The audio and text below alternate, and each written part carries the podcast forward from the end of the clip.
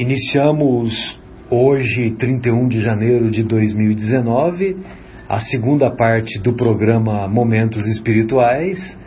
Hoje, continuação do capítulo 20 da obra Boa Nova, psicografada pelo Chico e ditada pelo espírito Humberto de Campos. O capítulo 20 conta a história de Maria Magdala.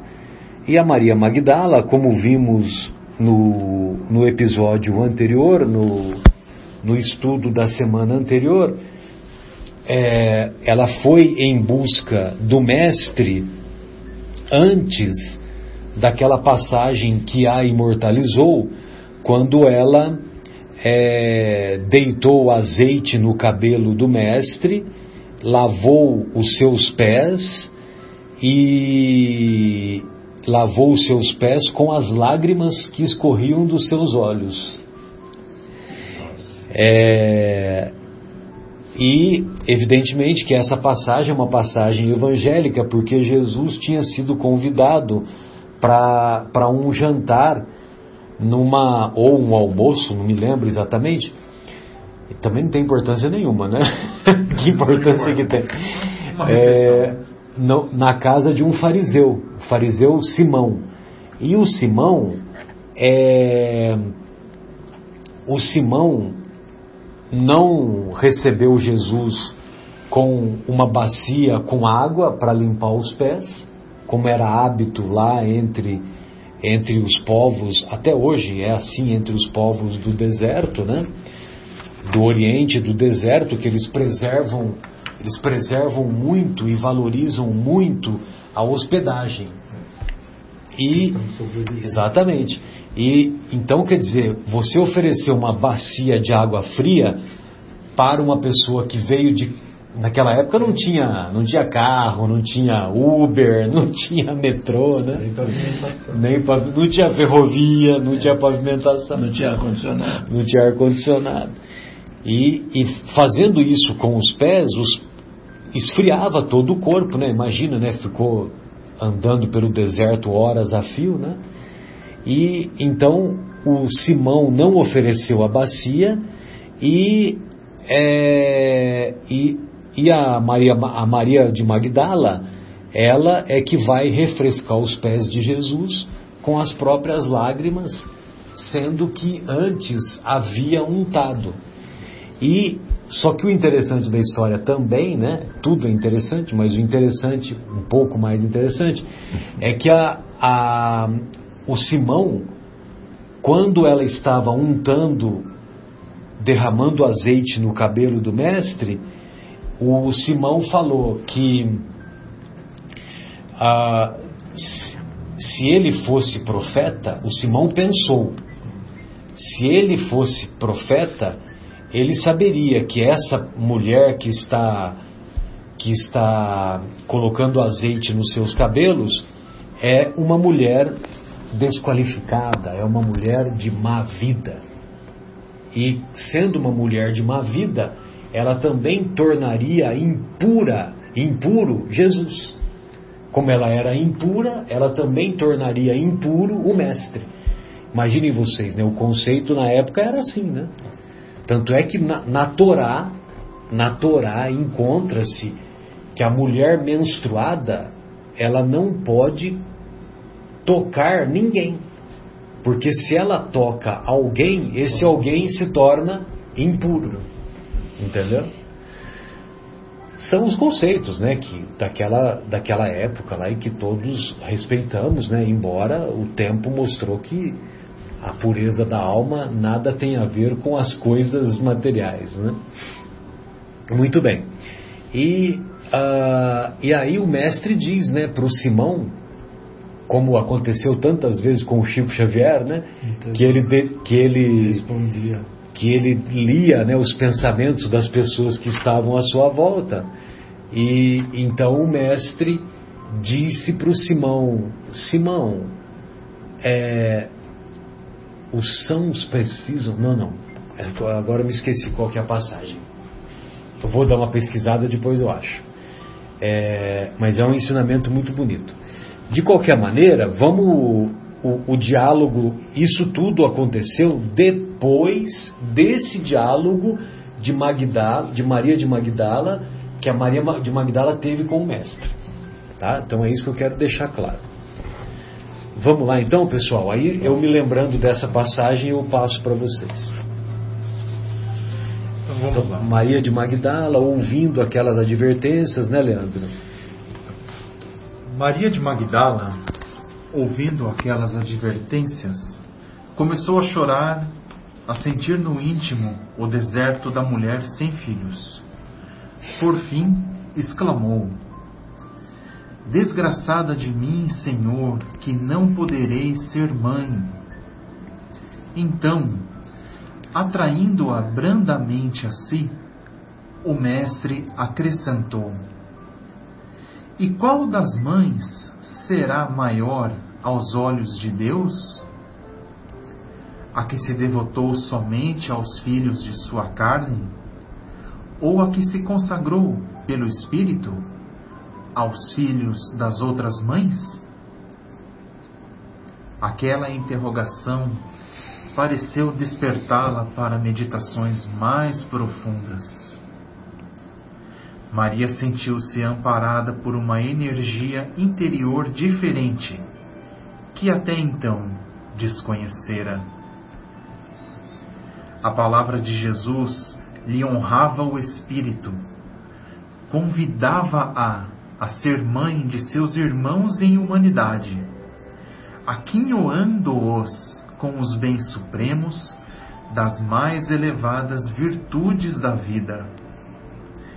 Experimentando radiosa felicidade em seu mundo íntimo, contemplou o Messias com os olhos nevoados de lágrimas, e no êxtase de sua imensa alegria, murmurou comovidamente: Senhor, doravante renunciarei a todos os prazeres transitórios do mundo, para adquirir o amor divino que me ensinastes. Acolherei como filhas as minhas irmãs no sofrimento. Pronunciarei os infortunados. Procurarei. Procurarei, perdão, os infortunados para aliviar-lhes as feridas do coração. Estarei com os aleijados e leprosos. Só um minutinho, Leandro, que eu achei aqui a passagem. Você achou, né? É, Respondeu-lhe Jesus. É, quer dizer, quando o Simão, o Simão é, pensou consigo, né? Se este homem fosse profeta, saberia quem nele está tocando e que tipo de mulher ela é, uma pecadora. Respondeu-lhe Jesus: Simão, tenho algo a lhe dizer. Ele só tinha pensado. Dize, mestre, disse ele: dois homens deviam a certo credor. Um lhe devia quinhentos denários e o outro cinquenta. Nenhum dos dois tinha com que lhe pagar. Por isso, perdoou a dívida a ambos. Qual deles o amará mais? Simão respondeu: Suponho que aquele a quem foi perdoada a dívida maior. Você julgou bem, Simão, disse Jesus. Em seguida, virou-se para a mulher e disse a Simão: Vê esta mulher? Entrei em sua casa, mas você não me deu água para lavar os pés. Ela, porém, molhou os meus pés com as suas lágrimas e os enxugou com os seus cabelos. Você não me saudou com um beijo, mas esta mulher, desde que entrei aqui, não parou de beijar os meus pés. Você não ungiu a minha cabeça com óleo, mas ela derramou perfume nos meus pés, perfume de alabastro. Portanto, eu lhe digo: os muitos pecados dela lhe foram perdoados pelo que ela amou muito. Mas aquele a quem pouco foi perdoado, pouco ama. Então disse, então Jesus disse a ela: Seus pecados estão perdoados. Os outros convidados começaram a perguntar: Quem é este que até perdoa pecados? Jesus disse à mulher: Sua fé a salvou. Vá em paz. Está em Lucas capítulo 7, 36 a 50. Sensacional. E, e essa passagem aqui, né, você vê que, é, que ele diz né, que, que coisa maravilhosa, né? Ela ficou tão tocada pelos ensinamentos do Mestre, convidando-a a amar os filhos dos outros, os filhos das outras mães, já que ela não pode mais ser mãe, ou ela tinha impeditivos, né, que não sabemos exatamente quais eram os impeditivos, pode ser uma doença sexualmente transmissível na época que fez com que, o, com que ela com que não fosse mais possível a gravidez, né? Hoje sabemos, por exemplo, que pessoas portadoras de clamídia de Neisseria gonorreia é, tem muita dificuldade, as trompas ficam muito doentes e, é, e, é, e com frequência as, a paciente tem dificuldade para engravidar, entendeu? Então, ah, nós não sabemos exatamente por que, que ela não podia engravidar, né? Na época não foi feita tomografia, não foi feito nenhum ressonância da pelve, nada disso, né? Mas ah, mas o que, o que é mais tocante foi que ela, essa oportunidade que Jesus a convida para amar os filhos das outras mães. E ela se sentiu tão tocada com aquele olhar magnético de Jesus que ela é, proferiu essas palavras, né? Senhor, Doravante renunciarei a todos os prazeres transitórios do mundo para adquirir o amor divino que me ensinastes.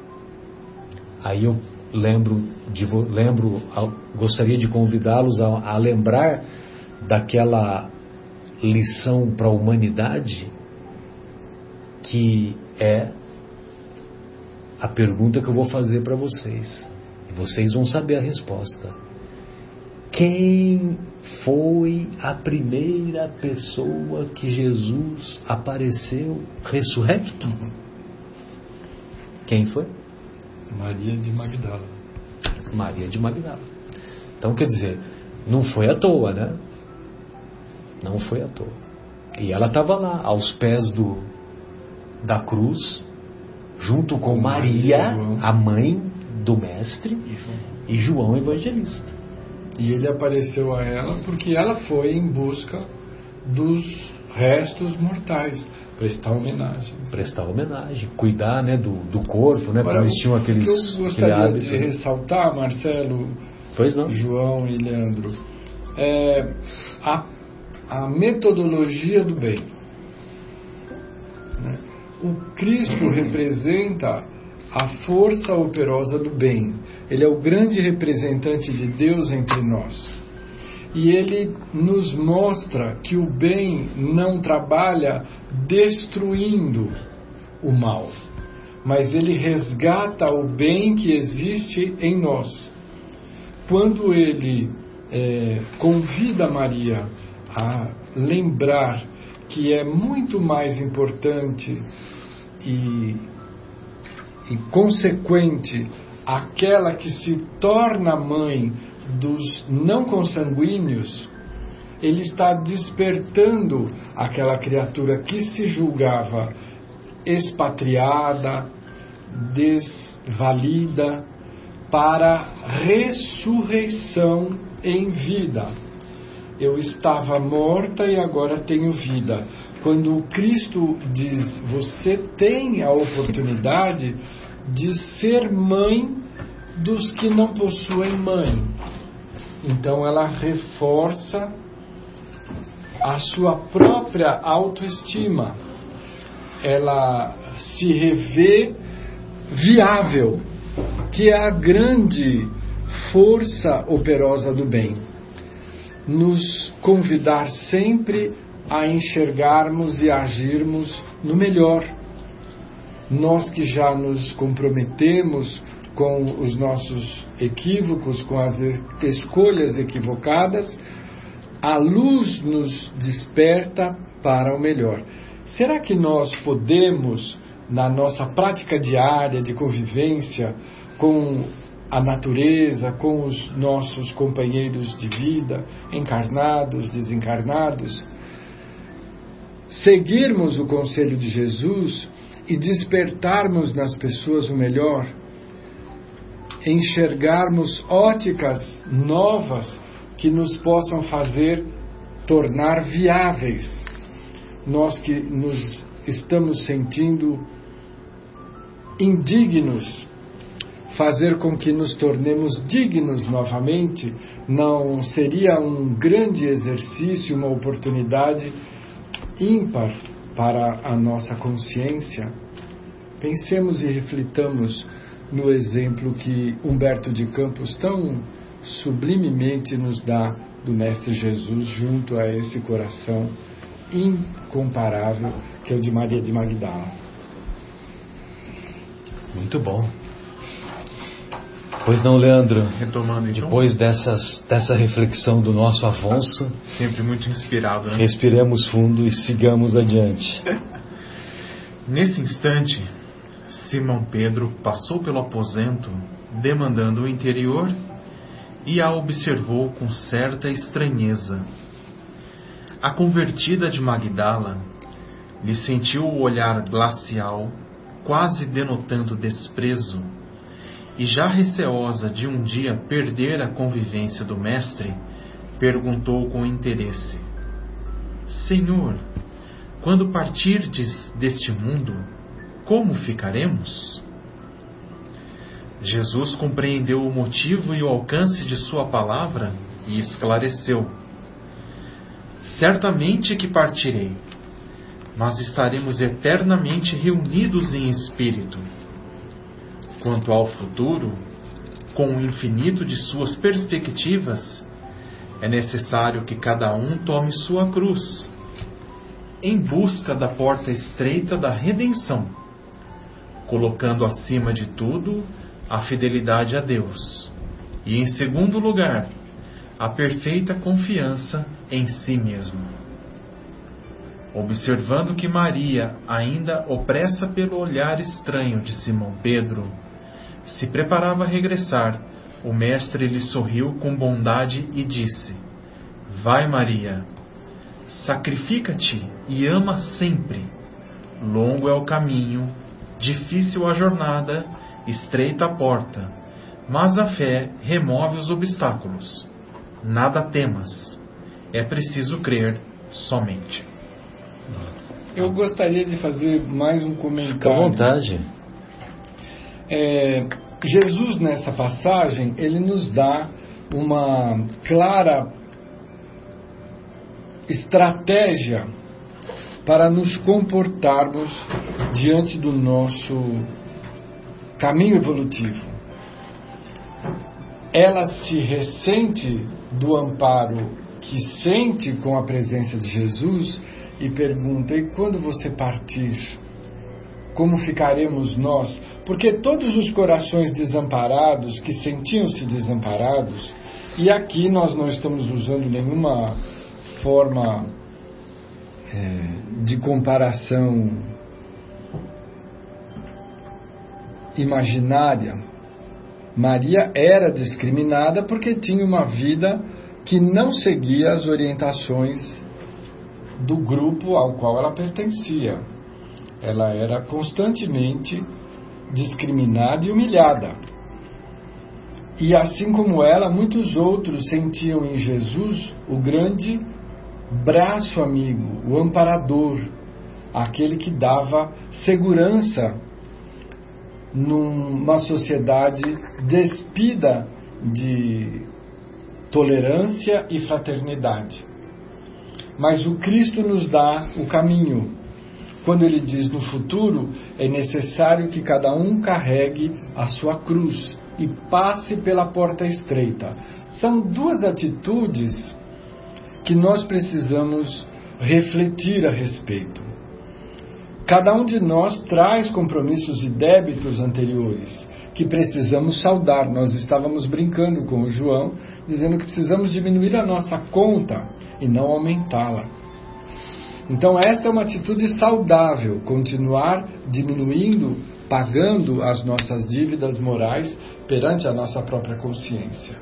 E a segunda é não desdenhar das dificuldades, dos obstáculos, mas passar por eles como se passa por uma passagem estreita, estabelecendo esforço e trabalho, sacrifício e resignação. Desta forma, teremos sempre a nossa alma, a nossa consciência em atividade, nunca deprimindo, mas sempre agindo, sempre em atitude de trabalho, de esforço que gera progresso. Se nós conseguirmos atender a esta sugestão do Mestre Jesus, dificilmente entraremos pelos caminhos da ansiedade, da depressão e do vazio existencial, como o Marcelo comentava há pouco atrás, momentos atrás. É, e uma outra coisa que vale, vale a pena nós nos recordarmos, né, Afonso, amigos, estimados ouvintes, é a, o comentário que o mestre nos diz, né? Tome a sua cruz, carregue a sua cruz, entre pela porta estreita. Então, tome a sua cruz, carregue a sua cruz é diferente de arrastar a cruz, né? Que arrastar a cruz, você está, né? Você tá, você não está carregando, né? Efetivamente, você não está enfrentando de cabeça erguida, com fé, com coragem. Você está arrastando, está empurrando com a barriga, né? Tá quase lá esperando o barranco, né? Acho que está é indo por falta de opção. Está né? indo por falta de opção. Então, é, a gente tem que tomar cuidado com isso também, né? Então, vamos carregar a cruz, mas enfrentando os desafios que a vida a todos nos propõe, com fé, com coragem, com resignação, sem lamentação e muito menos sem maldizer o Criador com aquelas perguntas é, infelizes, né? Por que comigo? Por que comigo? É, Porque que... eu, Deus, né? É. Acho que até uma palavra que me veio aqui é assim, com consciência, né? Quer dizer, o entendimento, né? uma visão mais ampla da situação. Ter aquela consciência, quer dizer, não, é exatamente isso que eu tenho que fazer. Eu não estou sendo, vamos dizer, empurrado né, para fazer isso a contragosto. Não, eu sei que esse é o caminho que eu preciso seguir, porque assim vou conseguir salvar meus débitos, débitos morais, como o Afonso falou, né, Marcelo? Sim. Para a gente avançar. Caso contrário. E que casa com mais tarde o ensinamento que o Paulo nos traz, que é em uma de suas cartas, que agora eu não me lembro qual, quando ele nos diz: de tudo dai graças, porque tudo concorre para o bem. Isso. Então, de tudo dai graças. Se é de tudo, para de tudo dar graças, é porque todas as experiências nos são úteis. Todas nos, são válidas. Nos são úteis. Muito bem, vamos lá então? Vamos lá. Mais tarde? Mais tarde, depois de sua gloriosa visão do Cristo ressuscitado, Maria de Magdala voltou de Jerusalém para Galiléia, seguindo os passos dos companheiros queridos. A mensagem da ressurreição espalhara uma alegria infinita. Após algum tempo, quando os apóstolos e seguidores do Messias procuravam reviver o passado junto ao Tiberíades, os discípulos diretos do Senhor abandonaram a região a serviço da Boa Nova. Ao disporem-se os dois últimos companheiros a partir em definitivo para Jerusalém, Maria de Magdala, temendo a solidão da saudade, rogou fervorosamente lhe permitissem acompanhá-los à cidade dos profetas. Ambos, no entanto, se negaram a anuir aos seus desejos. Temiam-lhe o pretérito de pecadora, não confiavam em seu coração de mulher. Maria compreendeu, mas lembrou-se do Mestre e resignou-se. Humilde e sozinha, Resignou-se significa, né? Ela, ela compreendeu que ela teria que carregar a cruz e entrar na porta estreita. exatamente, aceitou, né? Porque você imagina, né? Há há pouco, né? Nós vimos que o, o Pedro, naquela passagem do, do encontro de Jesus com, com a Maria de Magdala na casa de Pedro, o Pedro enviou um olhar glacial. Lógico que foi antes, antes do, do de Jesus é, Ser crucificado. ser crucificado e, e ser encontrado ressurrecto por ela mesma. Mas o olhar glacial, o olhar de frieza, o olhar de menosprezo, né? E, e para ela, você imagina, né? Pra, é, é- é- ainda que ela foi aceita, é, acompanhá-los para Galiléia. E lá ficou, né? Ficou uma temporada lá na Galiléia. Mas quando os discípulos resolvem, agora apóstolos, né? Quando eles resolvem voltar para Jerusalém, e certamente eles foram implantar aquilo que na, na obra Paulo e Estevão, o Emmanuel escreve como, como Casa do Caminho, Casa né? do Caminho. Casa do Caminho, é, que eles voltaram para lá certamente para implantar algum serviço. E aí acabaram implantando a Casa do Caminho. E lógico que os, os apóstolos, né, com aquela visão do, de dois mil anos atrás, né, uma visão machista, uma visão é, de desprezo pela mulher. A mulher lá, até hoje, ela é desqualificada né, naquela região do Oriente Médio. Imagina naquela época, né? Naquela época era mais ainda. E, e evidentemente que ela percebeu que os apóstolos não queriam a presença dela, porque poderiam associá-la, né? Olha, o, o, o Pedro é acompanhado da prostituta, né? Acompanhado de da fulana, tal, aquela história toda. né? Então, os apóstolos mulher falaram, de má vida. né? Mulher de má vida. né? é, não vamos levar ela com a gente, não, senão vai pegar mal. É, Vai pegar mais. exatamente. Mas não, não é só por isso também, né? Claro, é por claro. causa do contexto de ser mulher, né? De ter as dificuldades, aquela coisa toda, né? E aí eles fecharam as portas para ela, né? Mas vamos ver o que aconteceu, né? Não percam. Humilde e sozinha, Humilde e sozinha resistiu a todas as propostas condenáveis que a solicitavam para uma nova queda de sentimentos. olha que grandeza, né? Então ela resistiu, né? Firme lá. Ela manteve aquilo que ela que Se contato propôs. do mestre que ela se propôs para não voltar aos prazeres transitórios do mundo, né? Isso exige uma atenção e uma atitude constante, consciente, lúcida. Ela não estava ali é, entregue, ela estava combativa. né? Isso é importante da gente discutir, porque ela não se derramou em lágrimas apenas. Ela estava com a intenção de não retomar nenhum tipo de ah, atitude que pudesse comprometê-la na sua decisão junto ao Cristo. Exatamente. Ela teve a força moral, né? Força as moral. resistências morais suficientes. Sem recursos para viver, trabalhou pela própria manutenção em Magdala e Dalmanuta. Foi Que forte. são pequenas cidades ali da próxima da Galiléia, Da né? Galileia, Magdala e Dalmanuta, né?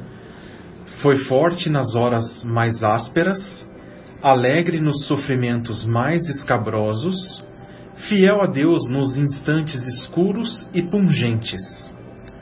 De vez em quando, ia às sinagogas, desejosa de cultivar a lição de Jesus. Mas as aldeias da Galiléia estavam novamente subjugadas pela intransigência do judaísmo. Ela compreendeu que palmilhava agora o caminho estreito, onde ia só, com a sua confiança em Jesus. Ela não tinha nada, ela só tinha a confiança em Jesus. É pouco? Não. Não é, pouco. muito. Não é.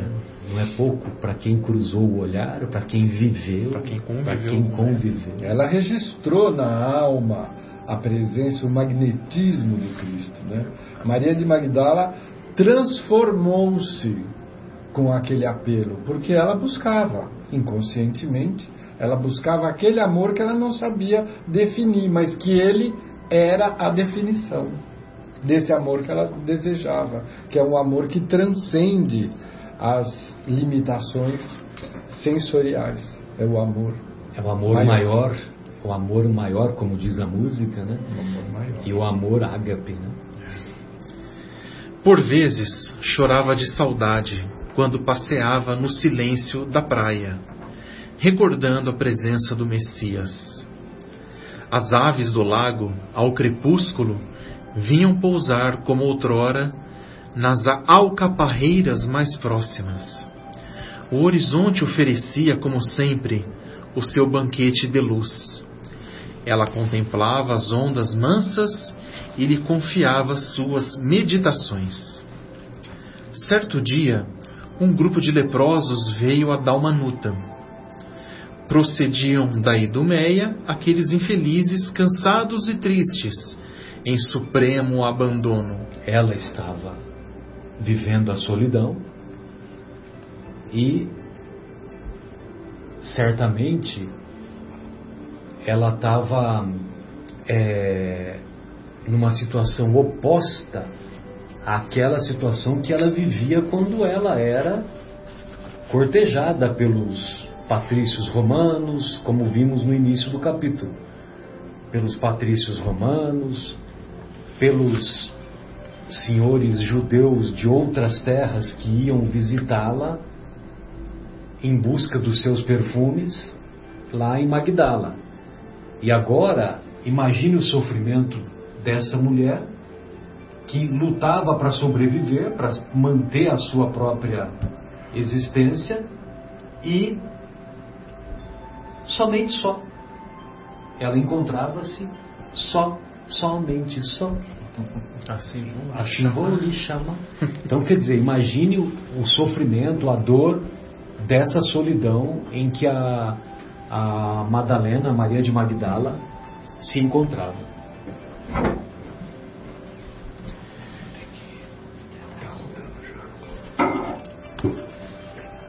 Perguntavam por Jesus Nazareno, mas todas as portas se lhes fechavam.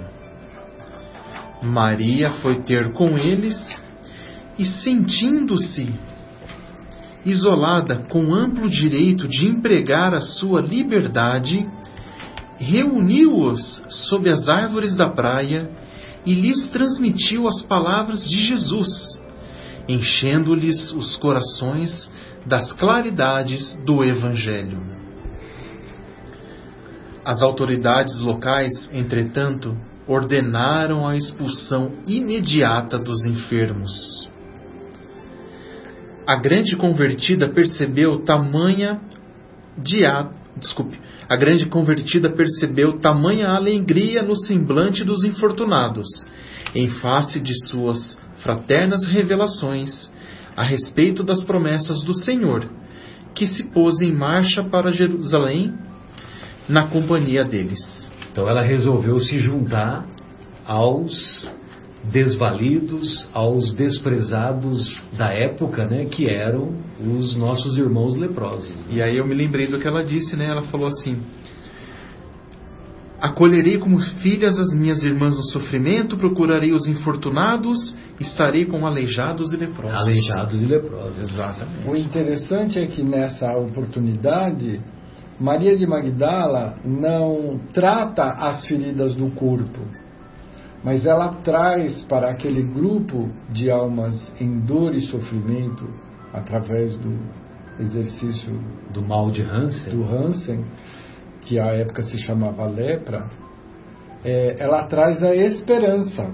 Porque a palavra do Cristo é basicamente de renovação, de esperança, de encarar a dor como uma, um degrau de crescimento, uma oportunidade de transformação.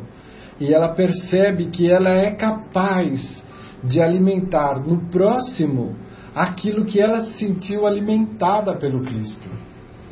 Então isso foi de uma transformação interior muito profunda ela que tinha sido descedentada na sua busca e fome de amor pelo Cristo, agora ela poder, podia ser a fonte de alimento referindo-se ao Cristo, com, junto àqueles corações que ela tomou como filhos da alma.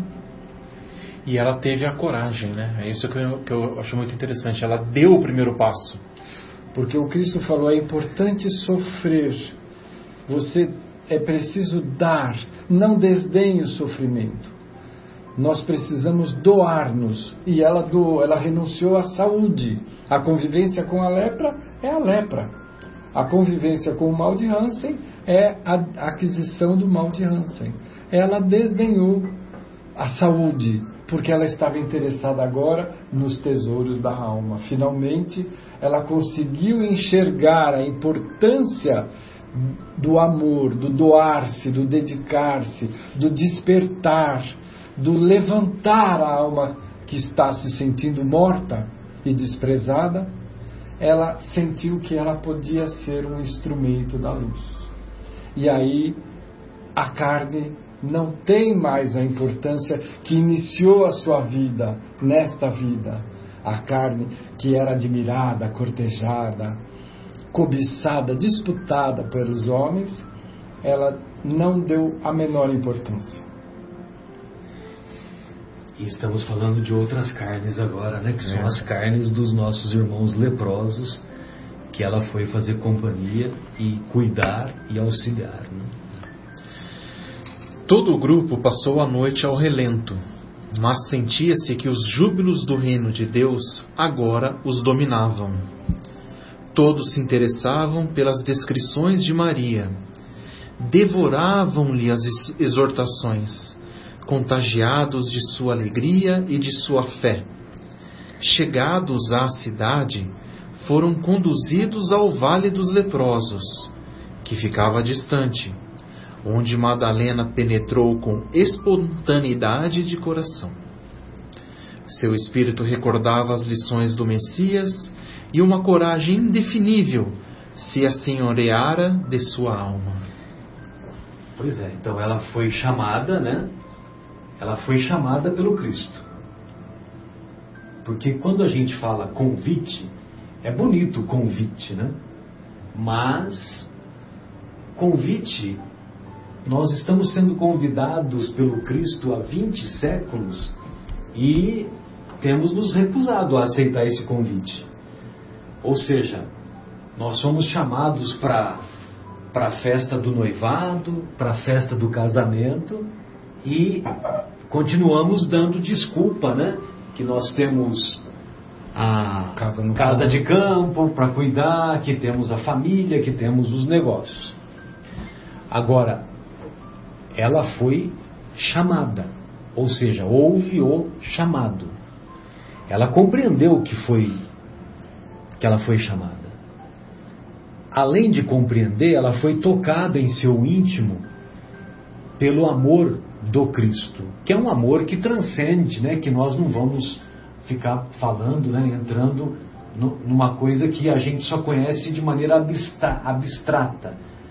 Infelizmente, para nós isso ainda não é concreto, mas nós sabemos que existe. Então, a partir do momento que o amor do Cristo tocou o seu íntimo, ela se converte. Então teve o chamado, teve a conversão, e a partir do momento que teve a conversão, que ela compreendeu que ela que ela estava na porta estreita, a porta estreita representava para ela a companhia dos leprosos. Ela entra no vale dos leprosos com uma coragem como se ela estivesse desfilando numa passarela. Não dá impressão quando ele, quando ele quando ele descreve? Porque nós vamos entender que esse é um triunfo que ela desfruta sobre ela Si mesma. mesma.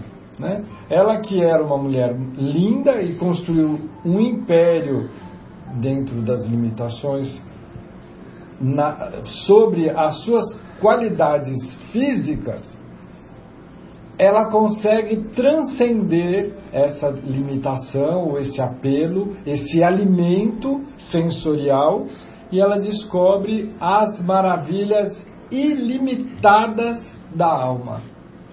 Então ela entra ali, era a passagem, a oportunidade, a transformação. Ela entra cheia de esperança, de coragem, de júbilo. Consegui. Ela não estava ali imposta, em- empurrada por nenhuma força, a não ser o seu desejo de servir a causa do bem, de ser útil, Espontâneo. espontâneo. Exato. Dali em diante, todas as tardes, a mensageira do Evangelho reunia a turba de seus novos amigos e lhes dizia o ensinamento de Jesus. Rostos ulcerados enchiam-se de alegria, olhos sombrios e tristes tocavam-se de nova luz. Maria lhes explicava que Jesus havia exemplificado bem até a morte ensinando que todos os seus discípulos deviam ter bom ânimo para vencer o mundo. Os agonizantes arrastavam-se até junto dela e lhe beijavam a túnica singela. A filha de Magdala, lembrando o amor do Mestre, tomava-os em seus braços fraternos e carinhosos. Em breve tempo, sua epiderme apresentava igualmente manchas violáceas e tristes. Ela compreendeu sua nova situação e recordou a recomendação do Messias de que somente sabiam viver os que sabiam imolar-se. E experimentou grande gozo por haver levado aos seus companheiros de dor uma migalha de esperança. Desde a sua chegada, em todo o vale se falava daquele reino de Deus que a criatura devia edificar no próprio coração. Os moribundos esperavam a morte com um sorriso ditoso nos lábios. Os que a lepra deformara ou abatera guardavam bom ânimo nas fibras mais sensíveis. Que coisa linda, né? Eu lembrei agora daquele filme é, Diário de Motocicleta, não sei se vocês lembram do a história do, do Che Guevara. Não, eu, eu não assisti o filme. Então, Mas não tem problema, mas Pode, falar. Lógico. Então, tem um, um trecho do filme que eles estavam. Eles eram estudantes de medicina, né? O, o Che Guevara e o companheiro dele, qual que é o nome agora me fugiu. Na Argentina. E eles estavam no, na, na região na região andina, numa região muito pobre, e eles estavam cuidando da população daquela região e tinha uma uma uma aldeia de leprosos do outro lado do rio. Que bacana. E, e esse é, uma, esse é um, um- ao que consta é uma história verídica. Eles estavam naquela comunidade ali, estava tendo uma festa. E o, o Che Guevara ele ficou muito incomodado porque eles estavam tendo uma festa com comes e, comes e bebes e a comunidade de leprosos que eles cuidavam à luz do dia estavam do outro lado de lá do rio sem nada. Ele, né, Che Guevara, conhecidamente asmático, ele atravessou o rio a nado à noite Que beleza, né? para ir lá ficar com os leprosos. Enquanto a coisa. festa estava do outro lado do rio. Que coisa maravilhosa. Foi mais ou menos parecido com isso. Sim, sim, sem dúvida. Sentindo-se ao termo de sua tarefa meritória, Maria de Magdala desejou rever antigas afeições de seu círculo pessoal que se encontravam em Éfeso. Lá estavam João e Maria, além de outros companheiros dos júbilos cristãos.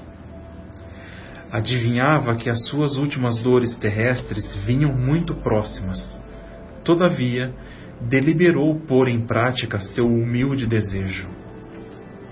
Que bacana, né? Ela sentia saudades, né, da Maria e do João. A proximidade do final, né? Isso. E ela queria se despedir, né? Até uma humildade, né? Uma manifestação de humildade, querer se despedir, né? Nas despedidas. Nas despedidas, seus companheiros de infortúnio material vinham suplicar-lhe os derradeiros conselhos e recordações. Envolvendo-os no seu carinho, a emissária do Evangelho lhes dizia apenas: Jesus deseja intensamente que nos amemos uns aos outros e que participemos de suas divinas esperanças na mais extrema lealdade a Deus. Dentre aqueles doentes, os que ainda se equilibravam pelos caminhos lhe traziam o fruto das esmolas escassas e as crianças abandonadas vinham beijar-lhe as mãos. Que beleza. Nossa. Na fortaleza de sua fé, a ex-pecadora abandonou o vale, afastando-se de suas choupanas misérrimas, através de estradas ásperas. A peregrinação foi-lhe difícil e angustiosa. Para satisfazer aos seus intentos, recorreu à caridade, sofreu penosas humilhações, submeteu-se ao sacrifício.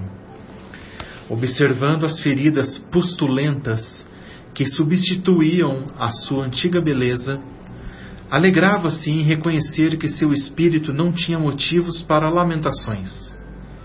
Jesus a esperava e sua alma era fiel. Que bacana, né? Então veja você que ela também havia contraído a lepra, né? Que ele deixa claro, né? Observando as feridas pustulentas que substituíam sua antiga beleza, ela também contraíra a doença de Hansen. Realizada sua aspiração por entre dificuldades infinitas, Maria achou-se, um dia, às portas da cidade, mas invencível abatimento lhe dominava os centros de força física. No justo momento de suas efusões afetuosas, quando o casario de Éfeso se lhe desdobrava à vista, seu corpo alquebrado negou-se a caminhar. Uma modesta família de cristãos do subúrbio, do subúrbio recolheu-a a uma tenda humilde por caridade. Madalena pôde ainda rever amizades bem caras consoante seus desejos.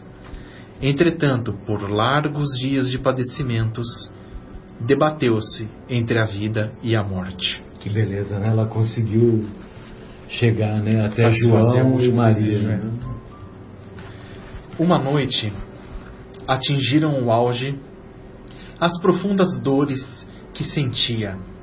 Sua alma estava iluminada por brandas reminiscências, e não obstante seus olhos se acharem selados pelas pálpebras entumecidas, via com os olhos da imaginação o lago querido, os companheiros de fé, o Mestre bem-amado. Seu espírito parecia transpor as fronteiras da eternidade radiosa. De minuto a minuto, ouvia-se-lhe um gemido surdo, enquanto os irmãos de crença lhe rodeavam o leito de dor, com as preces sinceras de seus corações amigos e desvelados. Em dado instante, observou-se que seu peito não mais arfava. Maria, no entanto, experimentava consoladora sensação de alívio. Sentia-se sob as árvores de Cafarnaum e esperava o Messias. As aves cantavam nos ramos próximos e as ondas sussurrantes vinham beijar-lhe os pés. Foi quando Jesus aproxim... foi quando viu Jesus aproximar-se, mais belo que nunca. Seu olhar tinha o reflexo do céu, e o semblante trazia um júbilo indefinível. O mestre estendeu-lhe as mãos, e ela se prosternou, exclamando como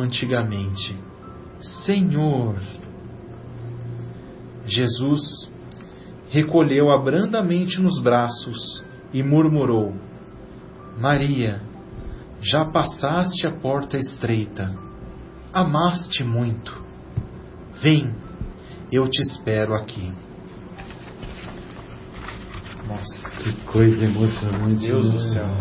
Sensacional. Não tem como não emocionar. Jesus Cristo. Que lição, né? Poxa vida. A mulher que era cobiçada, disputada, fez a grande conversão, transformando-a Numa única encarnação, em uma é? única encarnação. que nós somos capazes de realizar isso ao longo de muitas vidas. O grande feito de Maria de Magdala é que ela foi operosa e corajosa o suficiente para transpor todas as barreiras e dificuldades e conquistar os valores da alma numa única existência. Isso é muito raro e por isso ela é considerada um dos maiores exemplos de transformação cristã ao lado de Paulo, que conseguiu o mesmo feito numa única existência. Ambos criaturas dotadas de um grande potencial de amor, desviaram-se durante a trajetória e corrigiram a rota com base no esforço, no trabalho e no amor. Houve o chamado, houve a conversão e houve o testemunho. Porque o mais importante ela fez. Não é só entrar na porta estreita.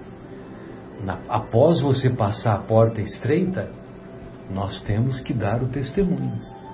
E o testemunho foi conviver com os nossos irmãos leprosos, sabendo do risco que ela teria de também contrair a lepra, Como aconteceu? como aconteceu, e, e também continuar pertencendo ao núcleo das pessoas que eram desprezadas da sociedade da época, ao núcleo das pessoas que eram marginalizadas. Então, é, nós podemos chegar à conclusão que ela cumpriu essas três etapas.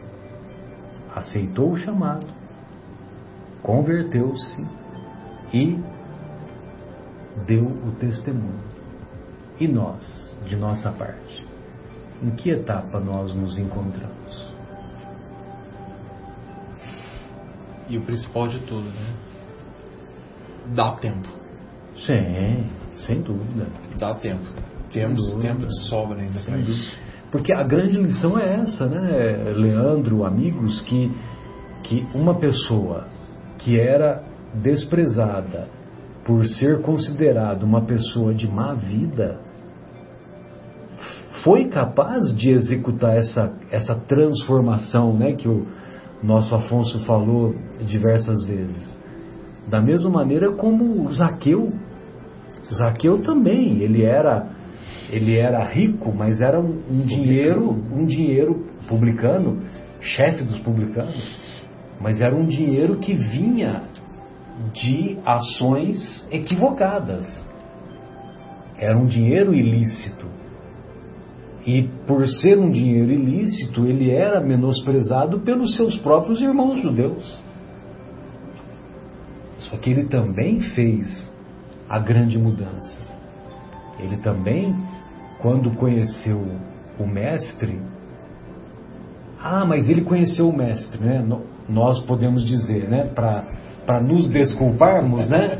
Ah, mas eles encontraram Jesus.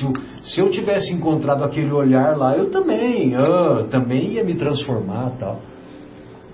É muito fácil a gente dar essas desculpas, né? Nós ficarmos nesse desculpismo. Nós já temos conhecimento suficiente para fazer essa transformação e também para dar o testemunho.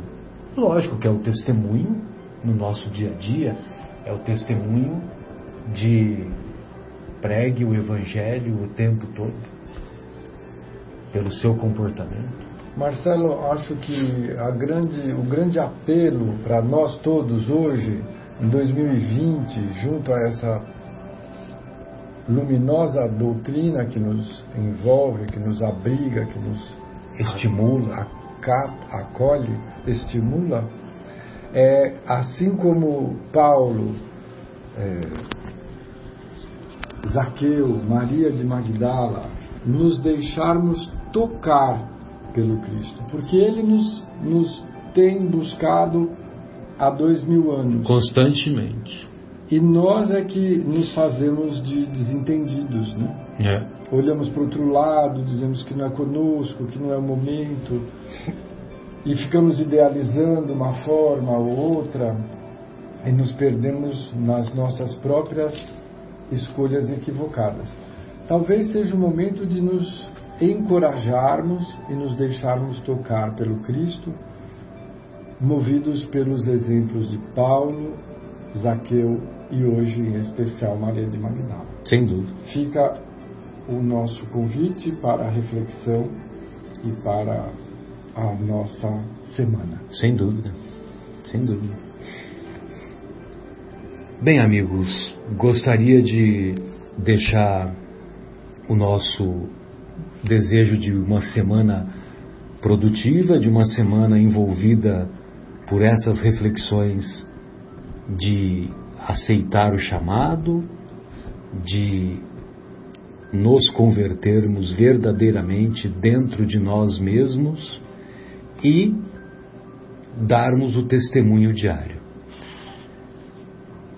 E que todos tenhamos uma, uma ótima semana nessas reflexões.